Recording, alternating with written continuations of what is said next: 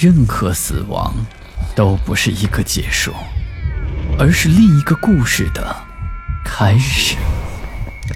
操纵这一切的是飘在背后的幽灵，还是隐藏在人心的恶鬼？欢迎来到霸天鬼话。古人有云：“善有善报，恶有恶报，不是不报，时辰未到。”我们生活在这个复杂的社会，不求能多做善事，只求别做恶事去伤害他人。今天，我们就来讲讲怪谈之恶报。这一天晚上，下着大雨。关好了窗户，朱森刚要准备去睡觉，就听到有人在敲门。那可是他的后门。都已经这么晚了，谁还会来家里做客呢？朱森判断，这肯定是个熟人，因为极少有人知道他家的后门。于是，他匆匆的跑去开门。怎么是你？朱森惊讶的看着面前的人。站在他眼前的，竟然是他的前妻戴玲玲，确切的应该说是前未婚妻，因为，在他们准备结婚的时候，就突然分手了。说起戴玲玲，她长得非常漂亮，一张可爱的脸蛋儿，身材又那么好，任哪个男人看到她都会情不自禁的爱上她。蔡云峰就是其中的一个追求者，他看上去温文尔雅，长得又很帅气，一副绅士的样子。但最关键的是，他非常有钱。本来蔡云峰只是来当地参加一个酒会，不过无意间碰到了戴玲玲，然后就对他展开疯狂猛追的攻势。戴玲玲很快就与他陷入了爱河之中。在蔡元峰的追求阶段，他给戴玲玲买了最新最贵的化妆品，一堆一堆的奢侈品包包、名牌服饰，最重要的，他在当地送了戴玲玲一套房子，还配了一辆漂亮的跑车。戴玲玲被冲昏了头脑，放弃了与朱森的婚约。要知道，朱森和戴玲玲两个人自小就是两小无猜。更是青梅竹马，他竟然完全不顾朱森的感受，就这样跟蔡云峰走到了一起，最后跟着蔡云峰离开了小镇。喂，你就这样打算让我在雨里待一夜吗？戴玲玲的声音还是那么的清脆。进来吧。惊讶过后的朱森平淡的说道。进到屋内。戴玲玲就一屁股坐在沙发上，很自来熟的端起茶几上的水杯，一口气喝干了里面的水。她渴极了。找我有什么事儿？说吧。朱森很清楚，没有事情，他是不会登门的。还是你了解我？我的确有事找你。说这句话的时候，戴玲玲的脸上无不带着哀愁。于是，接下来，戴玲玲开始叙说她的故事。据戴玲玲所说，那位她所倾慕的绅士蔡云峰，在刚开始的时候对她的确非常好，凡事都百依百顺，她想要什么都对他无所不应求。可到了后来，他就变了，变得自私自利，而且脾气暴躁，动不动对她还是拳脚相加。他实在忍受不了，就逃了出来。可是跑到外面之后，他无依无靠，更没有人能帮他，他还差点被人贩子卖到了大山里去。于是，他就想到了朱森。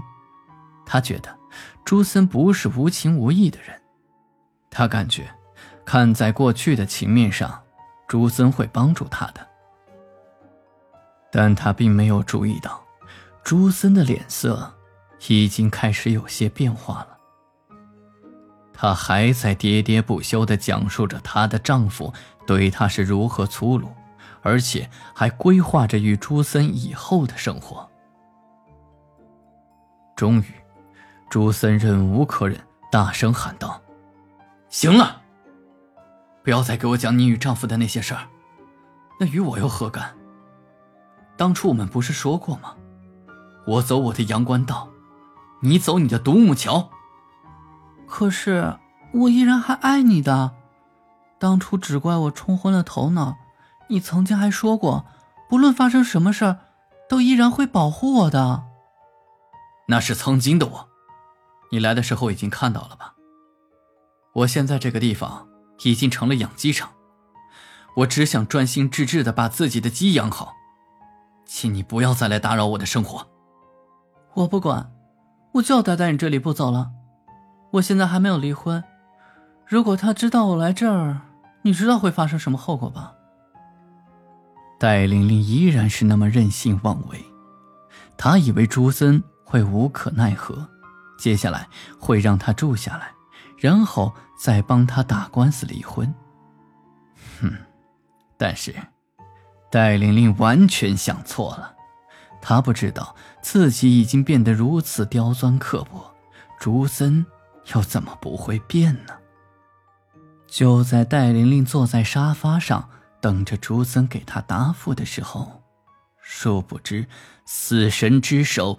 已经向他降临。说实话，朱森还是不敢面对戴玲玲，他只好绕到戴玲玲的后面，在她毫无防备之下，用一只手臂紧紧地套住她的脖子，另一只手摁住了她的头颅。朱玲玲根本反应不过来，再加上女人的力气本来就小，没挣扎几下，她就瘫软下来。两只手无力的垂落而下，整个身体松垮在沙发上。再去看时，戴玲玲的整个面孔已经变成了紫黑色，舌头也挂在了最外，头发变得暗淡无色。刚才还是一个美丽动人的大活人。现在已经变成了一具毫无声息的尸体。说来也奇怪，朱森并没有因为杀人而感到恐惧，相反，他觉得很兴奋。当晚，他就把尸体处理的干干净净，而且处理的很快。朱森先把戴玲玲的尸体分成了几块，然后又都扔到了粉碎机里。尸体很快变成了粉末，这对于朱森来讲实在是太简单了，因为在这之前他就读过如何处理动物躯干的资料。至于人的骨骼，更加细小脆弱，加工起来也相对更容易一些。朱森做的很彻底，所有戴玲玲待过的地方，他都去除了痕迹。连一个发丝都没有放过。朱森将那些尸体磨碎出来的粉末与有机饲料混合在一起，搭配出了更加优质的饲料，然后去喂那些正在处于成长阶段的幼崽小鸡，从小鸡变成肥鸡，最后再卖掉。等人们吃掉那些鸡之后，吃剩的骨头，朱森都全部收回。将鸡骨头重新倒入到粉碎机里面，再次变成粉末，然后又可以继续用了。周而复始，无限循环。这可真是个绝佳的好主意呀！如此滴水不漏的计划，即使警察来调查，也查不出什么来。没几天，警察果然来了。把整个养鸡场前前后后翻了个底朝天，却什么也没有找到，最后无功而返。朱森的心里暗暗的舒了一口气，他不是不紧张，其实，在后来的日子里，他非常害怕，寝食难安。这一天的夜晚非常的宁静，整个夜空都显得无比黑暗。躺在床上的朱森辗转反侧，却怎么也睡不着。他感觉整个人都很沉闷，好像有什么东西压住他，喘不过气来。迷迷糊糊中，他好像看到一个女人趴在他的床上，那个脸孔看上去很熟悉。天哪，是戴玲玲！接着，朱森惊恐的看到，戴玲玲冲着他诡异的笑了笑。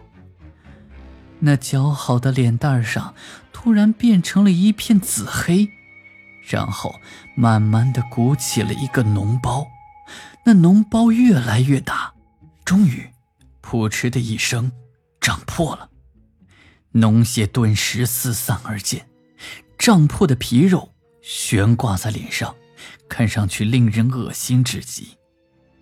紧接着，他那张漂亮的脸蛋上又长起了一个脓包。鼓起胀破，与之前一样，但这一切并没有结束，脓包还在一个又一个前赴后继的长出来，然后鼓起胀破，残破的皮肤挂在脸上，脓血随之流出。一瞬间，整张脸孔已经变得千疮百孔，看上去触目惊心，令人望而生畏。只剩下一双清晰可见的眼睛，可就是这双眼睛，两只眼球突然的就鼓出了眼眶，然后就像那脓包一样，噗的一声，炸裂而开，脓血也溅了出来，一下子溅到了朱森的脸上。此时，朱森一下子猛地从床上坐了起来。冷汗已经浸透了全身，环顾四周，确实没有半点戴玲玲的影子。就在这时，他突然想到了什么，伸手摸了摸自己的脸孔，除了冷汗，手上并没有沾染任何血迹。原来只是做了一个噩梦啊！朱森长舒了一口气，他翻身下床。缓慢的移动到了厕所里，就在他上完厕所准备擦汗的时候，他惊恐万分的从镜子里发现，一张残破的脸孔，脸上挂满了血泡，露着长长的舌头，是戴玲玲。他正一脸狰狞的站在他的身后。好了，今天的故事就讲到这里，我是孙霸天。听完霸天的故事，记得在屏幕右下方点击喜欢，或者点亮屏幕上方的小五角星，给霸天加油打 call。最后，感谢您的收听，《午夜论奇案》民间言怪谈，这里是霸天鬼话，我们下期再见。